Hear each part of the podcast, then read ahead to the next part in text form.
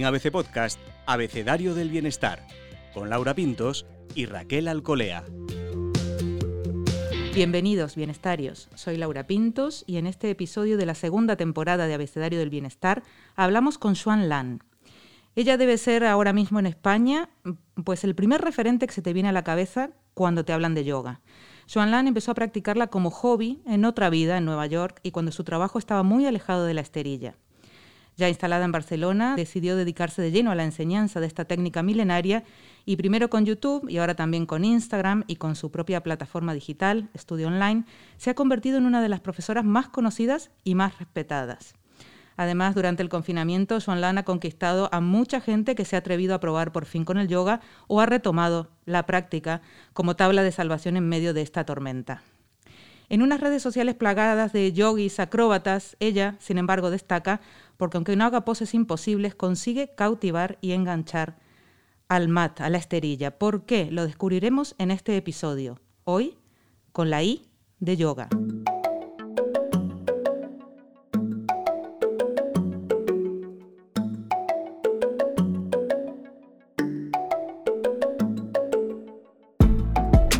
acompaña como siempre Raquel Alcolea.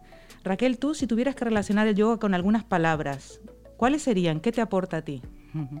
Lo relacionaría con serenidad, con calma, con encontrarme a mí misma, con, con un lugar de paz, digamos, un reposo. De todo esto habla mucho Joan en sus vídeos, que a la vez son muy físicos, esta combinación que tiene el yoga. Bienvenida, Joan Lan, al podcast de ABC Bienestar. Hola, muchas gracias por la invitación. Un gusto tenerte aquí. ¿Qué tiene el yoga Lan que engancha? ¿Qué lo hace diferente, único o distinto, ¿no? Con respecto a otras prácticas. Pues es muy fácil, es lo que tratáis vosotras, es el bienestar. Pienso que el bienestar engancha. Hay muchas personas que no se escuchan, no saben realmente lo que es el bienestar, pero cuando lo sienten, se dan cuenta que no lo quieren dejar. Y el yoga, como es una disciplina integral, holística que toca tanto a cuerpo, mente, espíritu, emociones, eh, energía, hace que sentimos un bienestar integral. Y esto la gente se da cuenta son, solo cuando lo, lo, lo, escucha, porque en nuestro día a día pues las cosas van tan rápidas que no nos escuchamos. Y el confinamiento nos ha obligado a desacelerar, a escucharnos y a estar tranquilos en casa y a descubrir nuevas cosas. Seguimos pensando de todas formas algunas personas como que el yoga no es para nosotros, no sé, pensamos o que no somos suficientemente flexibles o eso es así, es el yoga para todos, Juan. Para mí, claramente, el yoga es para todos y he desarrollado un método de enseñanza para que todo el mundo pueda disfrutar del yoga, tanto la gente que tiene problemas de articulación, gente que hace poco deporte y no se siente en forma, como otras que se sienten justamente muy en forma pero muy poco flexibles. Existen distintos tipos, estilos, em, metodologías de yoga que se adaptan a, todos los públicos, desde los más pequeños a em, las embarazadas y la gente mayor. en ese sentido no se puede decir el yoga no es para mí. Quizás no es para ti en algún momento de tu vida porque necesitas otra cosa, ah, pero yo espero que todo el mundo se encuentre con la clase de yoga en algún momento de su vida y que se quede eh, como parte de su cotidiano. Justamente hay tantas escuelas y estilos. ¿Cómo saber cuál elegir? Eh, si alguien va a empezar, ¿por dónde empieza? ¿Qué tipo de yoga puede buscar o cómo sabe cuál es, cuál es el adecuado? Esto entiendo que es complicado. Primero porque los nombres son nombres, pueden ser nombres en sánscritos y entonces no significan nada para la gente que no, que no es aficionada. Yo escribo en mi blog eh, de, yoga, de mi página web sonanyoga.com, sobre estos temas para aclarar un poco todas estas dudas. ¿Qué hacer si hay un centro cerca? Pues primero lo vas a visitar. Si sientes que este sitio em, te sientas bien cuando entras, eh, visualmente, estéticamente, energéticamente, el ambiente, yo recomiendo ir a probar una clase y todos los estudios ofrecen clases de prueba. Y a partir de ahí tomar la decisión no es, no hay que pensar, es para mí, no es para mí. Eh, la base es probarlo, es un poco lo que decimos a los niños cuando no quieren probar algo de comer, pues primero hay que probarlo y decir luego si nos gusta o no. El yoga es lo mismo. Hay cada vez menos prejuicios sobre el yoga porque el yoga ha entrado en los gimnasios, en los centros cívicos, en los eventos multitudinarios que yo organizaba antes en la calle gratuitos, así que el yoga se ha acercado a la gente de la calle estos cinco, ocho últimos años. La única cosa es que cada uno tiene sus prioridades. Entonces, si tu prioridad es tu clase de baile, a lo mejor te va a costar hacer el esfuerzo para meterte en una clase de yoga. Pero estoy convencida que la mayoría de las personas que lo prueban, eh, pues se apuntan y lo integran en su cotidiano. Has mencionado antes eh, una metodología ¿no? que has ido, entendemos, elaborando con el paso del tiempo. ¿Es una fusión de, distintos estilos o eh, cómo se define tu propia metodología? Mi metodología no es un estilo de yoga, sino es un método de aprendizaje, de enseñanza. Es decir, que yo practico vinyasa yoga y me inspiro mucho de mi práctica personal, que ha sido durante casi 10 años de Ashtanga yoga, que es un yoga muy dinámico. El vinyasa yoga también es otro tipo de yoga muy dinámico, pero un poquito más variado. Y existen nuevos, uh, nuevos nombres como Jivamukti, como Rocket, que son nombres un poquito más mm, de, de estilos americanos, Ah, inspirados del vinyasa yoga. Entonces yo mm, estoy bastante abierta, pero mi práctica habitual y mi enseñanza habitual es el vinyasa yoga y el hatha, que es más lento y más pausado. La diferencia es que mi metodología está basada en 20 años de práctica personal y casi 10 años, pues 9 años de enseñanza como profesora. He visto a mucha gente, muchos cuerpos distintos, muchas dificultades, muchos errores comunes que la gente suele hacer o no entender o confusiones, hace que eh, sé cómo explicar a la gente. Mi la experiencia en todo, y esto vale para eh, la, cocina o cualquier disciplina en general, con la experiencia personal de experimentarlo y la experiencia como, como profesional en la enseñanza, me ha permitido desarrollar una manera de explicar las posturas, de explicar la meditación de encontrar un ritmo que es propio a mi estilo de enseñanza. Y entiendo que con el online y con el digital, pues el, la falta de la cercanía humana, de la presencia del profe que te toca el cuerpo, que te dice dónde hay que apoyar el pie, hay que saber explicar muy bien a la gente con un tempo, con un timing, con unas palabras que se puedan entender. Y mi metodología es esto, es haber escuchado a muchos profesores y sigo yendo a clases de otros profesores, aprender de otros para transmitir lo mejor de lo que he aprendido. Fíjate, Joan Lang, que justo queríamos preguntarte sobre esto que, has adelantado, ¿no? De tu capacidad para explicar.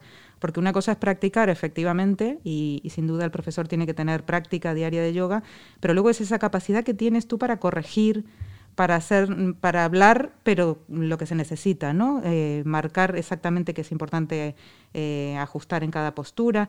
Y además te has adaptado al online. ¿Cómo ha sido esta transición? Porque en el confinamiento has sido la reina del, yoga online.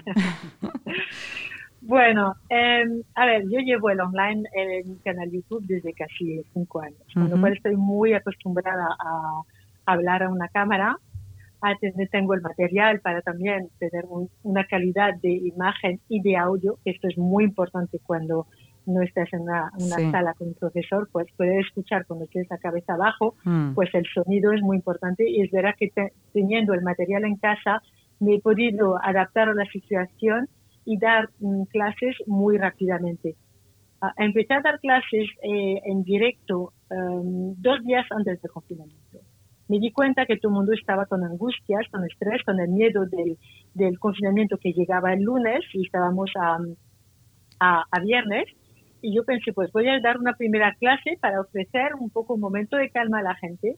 Tuvo tanto éxito que repetí el domingo y esto fue un tal boom que decidí, pues voy a empezar a ayudar a la gente practicando en directo con ellos cada día durante todo el confinamiento. Y fueron 70 días sin parar de, clases diarias y mucho intercambio de mensajes, de, de emails y de, comentarios en redes sociales para entender lo que la gente vivía y lo que les podía ayudar el yoga.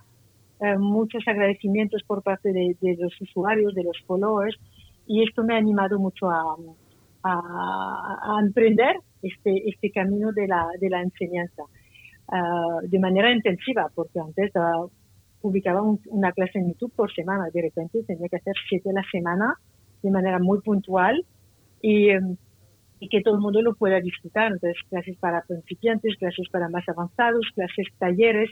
He hecho también un taller de recaudación de dinero para la Cruz Roja, una meditación descargable para el personal sanitario.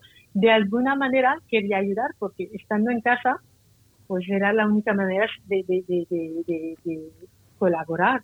Y veía que mucha gente ha empezado a hacer estas iniciativas solidarias desde su casa eh, actividades para niños y clases de cocina y charlas y ha sido un momento, me parece muy interesante para aprender y para que la gente vea que se puede aprender desde su casa eh, con, el, eh, con, el digital. Ha habido un cambio de uso del digital, de verlo como un entretenimiento, de ver películas a realmente una herramienta de homeschooling, de aprendizaje de, y de crecer como personas. En tu libro Yoga para mi bienestar hace referencia también, Swan, a los estados de ánimo, las emociones, ¿no? Algo de lo que no se suele hablar mucho. ¿Cómo nos puede ayudar el yoga en este momento que estamos viviendo? Bueno, el yoga tiene una, un pilar que es muy importante, que es la meditación y que mucha gente se olvida, porque las redes sociales y hablan mucho del yoga por las posturas acrobáticas que se ven, pero la verdad es que el yoga no es esto. Este, las acrobacias están reservadas a muy pocas personas, muy flexibles, con cuerpos que sí que lo pueden hacer.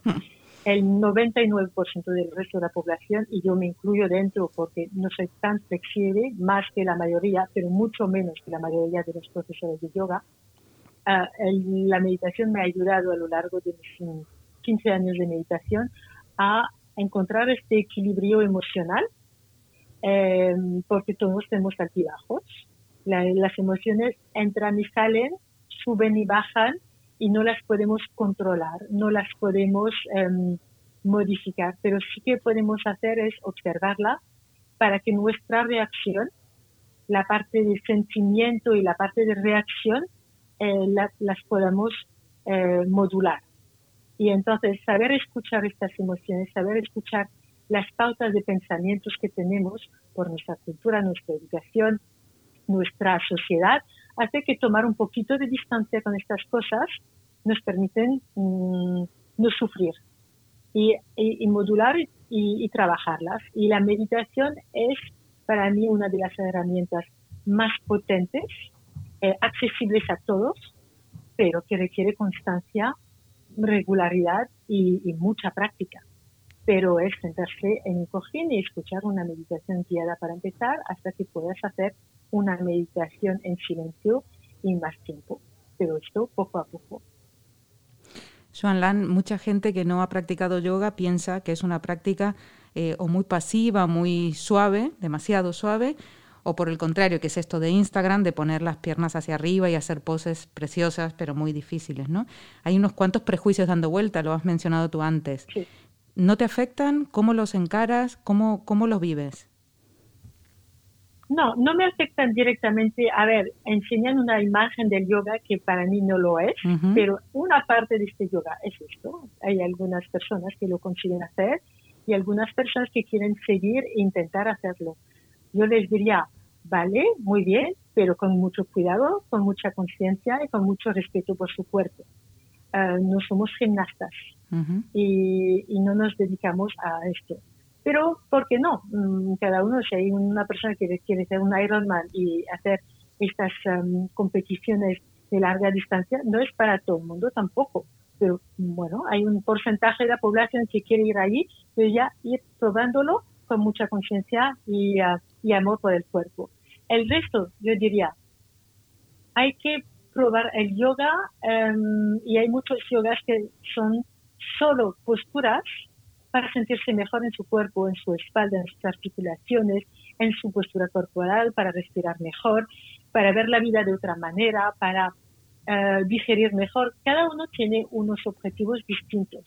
Y hay gente que me viene a ver por temas de digestión, por temas de detox, por eh, problemas de columna vertebral y de espalda. Entonces, hay que empezar con un propósito, con una intención, y luego ya el camino se definirá y se irá hacia quizás más la espiritualidad. Pero todo vale para probarlo, según mi opinión.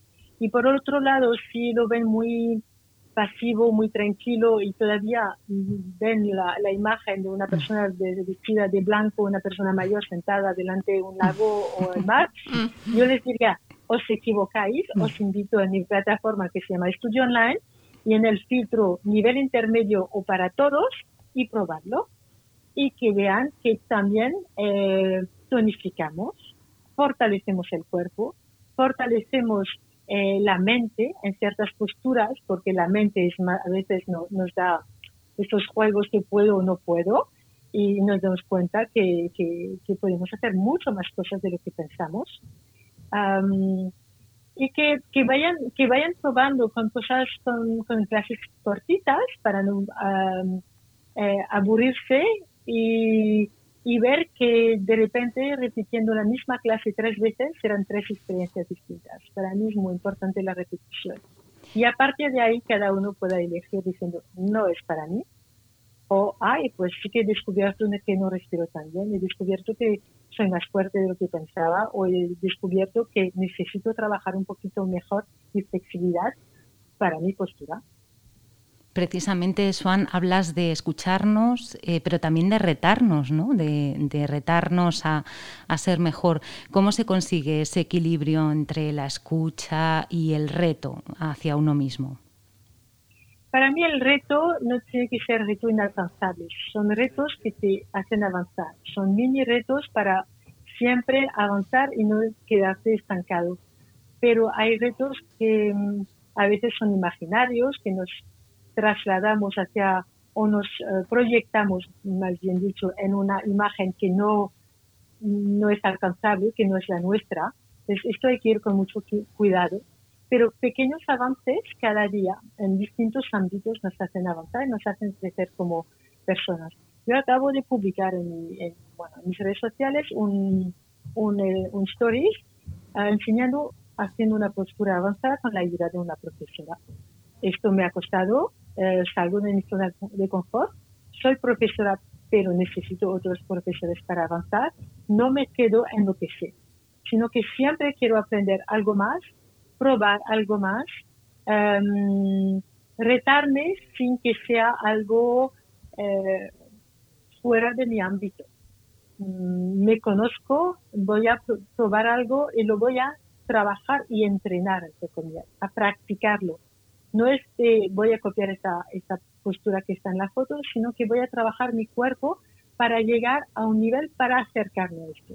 Y para mí es muy importante este respeto hacia nuestras posibilidades. Crear nuestras posibilidades, potenciarlas, desarrollarlas, practicarlas, pero no frustrarnos porque estos objetivos son inalcanzables. ¿Y crees que hay un mejor momento para practicar yoga? ¿Por la mañana, por la noche? ¿Depende de cada uno? Tradicionalmente se practica por la mañana al despertar, en ayunas. Esto es, tradicional. Yo te diría que personalmente yo necesito comer algo eh, para arrancar el metabolismo, para practicar. Eh, me sienta mejor y yo recomendaría a la gente encontrar el mejor momento dentro de su rutina. Si la gente arranca con eh, niños logística y que no encuentra el tiempo por la mañana, yo diría, o al mediodía, si tiene tiempo para comer y hacer una, una pausa, por la tarde también vale. Lo que no recomiendo es hacer una práctica muy intensa o muy dinámica justo antes de acostarse a las y hacer una clase a las nueve, porque les va a costar dormir. Pero si no, el yoga tiene que, para mí, tiene que ser una práctica constante, regular y tiene que encajar en el día a día de cada uno. Entonces yo no, no, no diría hay que imponer una clase por la mañana porque tradicionalmente en la India lo hacen por la mañana. Pues tenemos todas logísticas distintas. Si vas a un centro tienes un recorrido y un tiempo de transporte que también hay que tener en cuenta. Entonces, es encontrar el mejor momento para no saltárselo. ¿Y se podría eh, mencionar posturas que sean más adecuadas por la mañana? No sé, tres posturas y otras que sean más adecuadas por la noche. No sé si esto, Swan, es posible. Sí, a ver, si eh, intento explicarlo bien así en un podcast.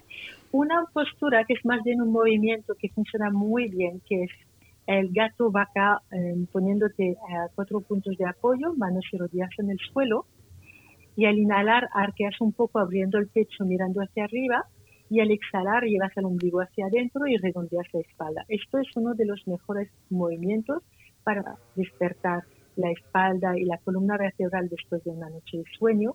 Es suave, pero es muy sano para la espalda. Entonces, entonces empieza a mover la energía, a mover la espalda y preparar también para el resto del día. Entonces, el gato vaca es un movimiento que funciona muy bien. Por otro lado, hay este movimiento dinámico que se llama el saludo al sol. Existen muchos tipos de saludos al sol y esto también por la mañana permite arrancar la energía y arrancar la musculatura para despertarla sin que sea demasiado fuerte. Saludos al sol, sí que mi página web o en, mi plataforma en YouTube podéis encontrar un montón de, posturas. Ah, luego, eh, por la mañana, a mí me gusta hacer unos estiramientos de pie, por ejemplo, te puedes de pie con los pies separados, paralelos al ancho de la cadera para tener estabilidad en la tierra. Enraizas bien los pies, pero intentas crecer desde la coronilla para separar las eh, vértebras. Estira los brazos hacia arriba, coges una muñeca y te inclinas hacia un lado y después te inclinas hacia el otro lado. Siempre respirando conscientemente por la nariz. Y alargar inhalando y al exhalar estirando. Y esto nos permite también por la mañana despertar el cuerpo. Y como son movimientos, pues también despertamos el cuerpo y la energía. La mente también con la respiración controlada empieza a oxigenar el, el, el cerebro. Por la tarde se recomiendan posturas más quietas, entonces menos movimientos de yoga más tipo restaurativo. Ah, una que funciona muy bien es sentarte en tus talones, separando las rodillas pones unos cojines entre las piernas y uno debajo de la, de la cabeza y te apoyas la frente en la cabeza o la mejilla. Y te quedas aquí con los hombros bien relajados durante ocho respiraciones o hasta tres minutos. Esto relaja mucho la parte de hombros que tensamos con el estrés del día y también cerrando los ojos relajamos la parte de la frente, el entrecejo, que es una parte que tiene mucha tensión con la expresión eh, del, body language cuando hablamos. Entonces, mm, cuando te vas a dormir, este, esta postura del niño recostado ah, es, es, muy agradable. Otra es ponerse contra la pared, tener las piernas eh, contra la pared y la espalda en el suelo boca arriba y se llama Viparita Karani y permite relajar la circulación de la sangre eh, en el otro sentido. Si, hace, si has hecho deporte también va muy bien, piernas un poquito separadas contra la pared y te relajas aquí hasta que sientes quizás un hormigueo un poco desagradable. En algún momento vas bajando y te quedas en el suelo unas respiraciones antes de, levantarte. Estas serían unas posturas posibles por la tarde, noche. Qué capacidad, Joan Lam, para, explicar con palabras estas posturas. Em, a mí me llama mucho la atención, eh, tú das clases intensas, no, son suaves precisamente, aunque das para todos los niveles, pero sí que, tienes ese punto de exigencia que también reta a, a, intentarlo, que creo que es lo importante. Pero dices mucho en tus clases que la postura final de relajación o sabásana, muchas veces despreciada porque es tumbarte aparentemente, es la más importante de la práctica. ¿Por qué? La parte física la puedes conseguir haciendo deporte. Entonces, que sea una práctica suave o muy dinámica como la que hago, que puede sustituir al deporte o al fitness y el yoga, entra en tu día varias veces a la semana. Lo que no tienen las otras disciplinas, que sea pilates, fitness, eh, correr, es la relajación final nos olvidamos que el descanso es muy importante para todo, para la salud mental, para la salud física, para el sistema inmune, para muchas cosas. No hablo de dormir. El sueño es otro proceso metabólico que, tiene otros procesos, que tienen otros procesos de, funciones. Yo hablo de un momento de descanso consciente, que dice que estás despierto, despierta, pero el cuerpo está totalmente relajado. Esto permite al sistema nervioso parasimpático de activar la parte de relajación. Ah, esto es muy importante, por ejemplo, para el estrés. Hay gente que duerme por la noche y no duerme bien, entonces no descansa. Mientras si trabajas el descanso profundo despierto, esto ayuda mucho la parte de estrés. y también la parte física, corporal, si acabas de activar tus músculos en una sesión de una hora de deporte o de yoga dinámico, lo que sea, tus músculos también necesitan descansar y relajarse. Si lo haces durante el Shavasana, que es una postura estirada en el suelo, boca arriba, con los brazos, los miembros muy relajados, un poco separados, vas a notar, si consigues soltar realmente esta resistencia y este tono muscular, vas a notar que tu cuerpo va a pesar cada vez más con la gravedad. Y a notar que como si pesaras el doble, pero estás despierta, lo estás sintiendo, lo estás notando. Y esta experiencia es muy, muy buena, tanto a nivel emocional como a nivel físico. Pueden ser 5 o 10 minutos al final de la clase o puede ser una clase mucho más larga que se llama Yoga Nidra, de descanso, de relajación profunda. Y aquí hay todo un trabajo nervioso eh, de descanso que tiene muchos beneficios para la salud. Eh, la gente cuando no hacen em, tiene la sensación de perder tiempo. El no hacer es muy importante. Y no es hacer nada, me estoy aburriendo, es no hacer en lugar de estar siempre en acción. Hmm. Si estoy en acción, soy una persona activa, eh, hago cosas interesantes, estoy muy ocupada y tengo muchos amigos, actividades y no, si no haces nada, también en este momento de reflexión, de escucha, de ver si tu respiración está bien, si, si tienes eh, cansancio, miedo, eh, todo esto hay que tener este momento de silencio para darnos cuenta. Si siempre tenemos el, ruido interno, el diálogo interno activo haciendo cosas, no podemos escuchar. Y por eso el momento de Shavasana me encanta porque los alumnos están con el teléfono en el, en, um, en, el vestuario y yo recomiendo que cuando hagamos yoga pues pongamos el, el teléfono en, uh, en, en, silencio, en modo avión no si están con internet, pero la idea es desconectar, no estar mirando los WhatsApp y sentir que el cuerpo se relaja de todo. Y es gustosísimo. Me río yo, eh, Lan, porque me estás hablando, me estás hablando. Pues porque tú lo has vivido, porque como si haces yoga sabes exactamente de lo que estoy hablando, pero hay que convencer a los demás. De ¿Cuánto cuesta, cuánto cuesta no hacer, no? No hacer y a la vez hacer, hacer tanto por uno. Hmm. Exactamente. Así es. Además del yoga, sueles hablarnos de alimentación, de bienestar en general. ¿Te cuidas desde siempre? Swan, ¿qué consejos darías a quien, bueno, pues quiere empezar a cuidarse y no sabe por dónde empezar? Sí, la verdad es que de joven no lo hacía conscientemente, pero siempre he tenido una, una alimentación bastante sana, siempre he hecho deporte llevo haciendo yoga regularmente desde hace 15, 20 años. 20 años empecé, pero realmente regularmente 15. y voy meditando desde hace 15 años. Cada mañana medito con mi marido y después cada uno eh, por su lado.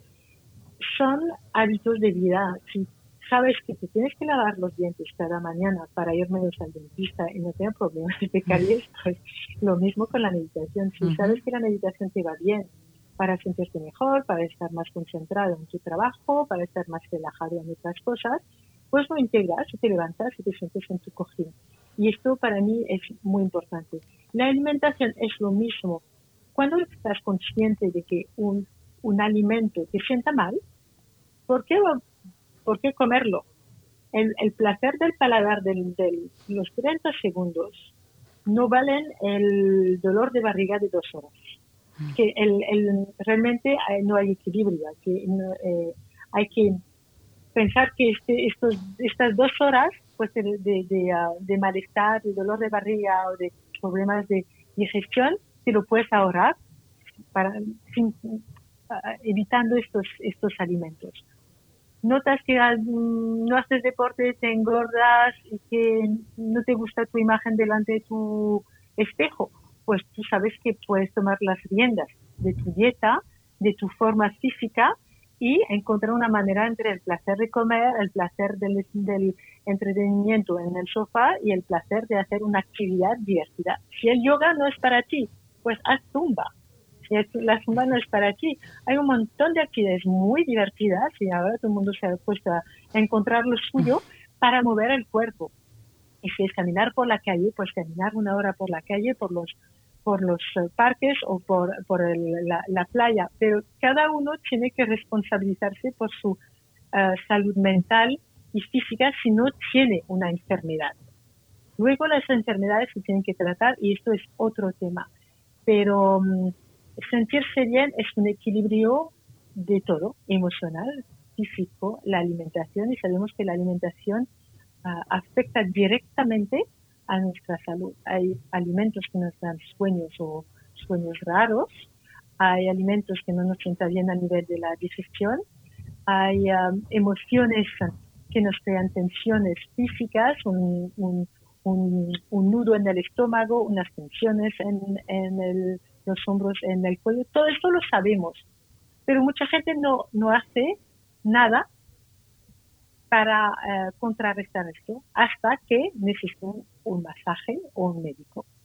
Yo pienso más en prevención, en mantener la buena salud, como dice la palabra ayurveda. La ayurveda es una ciencia, es una medicina para mantener la, la buena salud y no esperar estar mal para buscar una pastilla antidolor. Xuan Lan, eh, una de las cosas inesperadas que a mí me ha enseñado el yoga, que me ha sorprendido, es descubrir que no todos los días soy la misma. Qué tontería, pero con la práctica se ve que un día estiro más y al día siguiente eso que conseguí ayer no lo consigo, pero consigo otras cosas. Tampoco las, las dos mitades de mi cuerpo, digamos, son iguales, ¿no? Este es un descubrimiento pequeño, pero que me ha sorprendido a ti, de estos años que llevas de práctica, de enseñar, pero también de practicar tú. ¿Cuál es la enseñanza así que te ha sorprendido del yoga o que, con la que te quedas? ¿Qué has descubierto? Lo que acabas de decir para mí es muy importante, por eso he dicho que hay que repetir la misma clase. Eh, cuando hace 20 grados o 10 grados fuera es muy distinto, entonces el calor solo del ambiente ya te cambia tu flexibilidad al principio, tus primeros movimientos. La humedad el cansancio, la energía, las preocupaciones, tu manera de observarte en tu postura si estás preocupada por algo que vas que va a pasar durante el día porque tienes una reunión importante, una visita en el médico, lo que sea, tu mente no estará tan presente en el momento de expirar. Es tu capacidad de escucha y de observación. Si repites la misma práctica, la misma clase varias veces, y esto es la ventaja del vídeo que puedes repetir, te das cuenta de esto y entonces empiezas a conocerte mejor en estas distintas eh, situaciones. Como he practicado Ashtanga Yoga durante 10 años y el Ashtanga Yoga es practicar la misma serie de, la misma secuencia de posturas en el mismo orden, cada día de la, de la semana, seis veces a la semana, para muchas personas se parece muy aburrido. Es lo mismo de ayer y será lo mismo mañana pero cada día es distinto. Notas que tu cuerpo se abre, notas que eh, tu cuerpo se acostumbra y va saliendo de tu zona de confort para mejorar un aspecto que a lo mejor la semana pasada ni, te hubiera ocurrido observar. Entonces, la autoobservación, que se llama svadhyaya en sánscrito, es eh, clave en el yoga para conocerse. Y si sabes observar tu cuerpo, vas a saber observar también tus emociones y tus emociones son parte de ti. Y entonces es lo que luego nos permite mm, avanzar en este camino, esta senda espiritual. Empieza por el cuerpo, que es la puerta de entrada, y luego ya vas a entrar más profundamente dentro de ti, descubrir tu ser interior, tus emociones, cómo reaccionas, cómo amas, cómo odias, cómo todo. Joan Lana, a mí ya me has conquistado hace tiempo, pero a, quienes nos escuchan yo invito a probar, porque hasta, hasta que uno no lo prueba no descubre si este universo es para uno o no y, además es muy amplio y muy variado.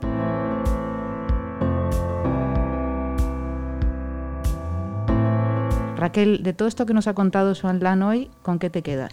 Me ha encantado esa capacidad que tiene para, mostrar que podemos retarnos a nosotros mismos, pero explorando un poco nuestras posibilidades, ¿no? No conformarte, pues, pues bueno, yo llego hasta aquí, pero mañana llego a un poquito más y así, ¿no? Ese reto desde la autoexploración me ha gustado mucho. A mí me ha llegado, ya, ya, ya lo he dicho, lo del no hacer, hacer mientras no haces, no, no todo es acción. Y bueno, y ese es mi reto personal y, que llevo adelante con el estudio online de Joan Lam, por cierto. Muchísimas gracias, Joan Lam, por estar en ABC Bienestar. Muchísimas gracias a vosotras por la invitación. Hasta la próxima, bienestarios. Hasta la próxima, namaste. Puedes escuchar todos los episodios del Abecedario del Bienestar en abc.es, iBox, Wanda, Spotify, Apple Podcast y Google Podcast. Y no te olvides de seguirnos en las redes sociales. ABC-Bienestar.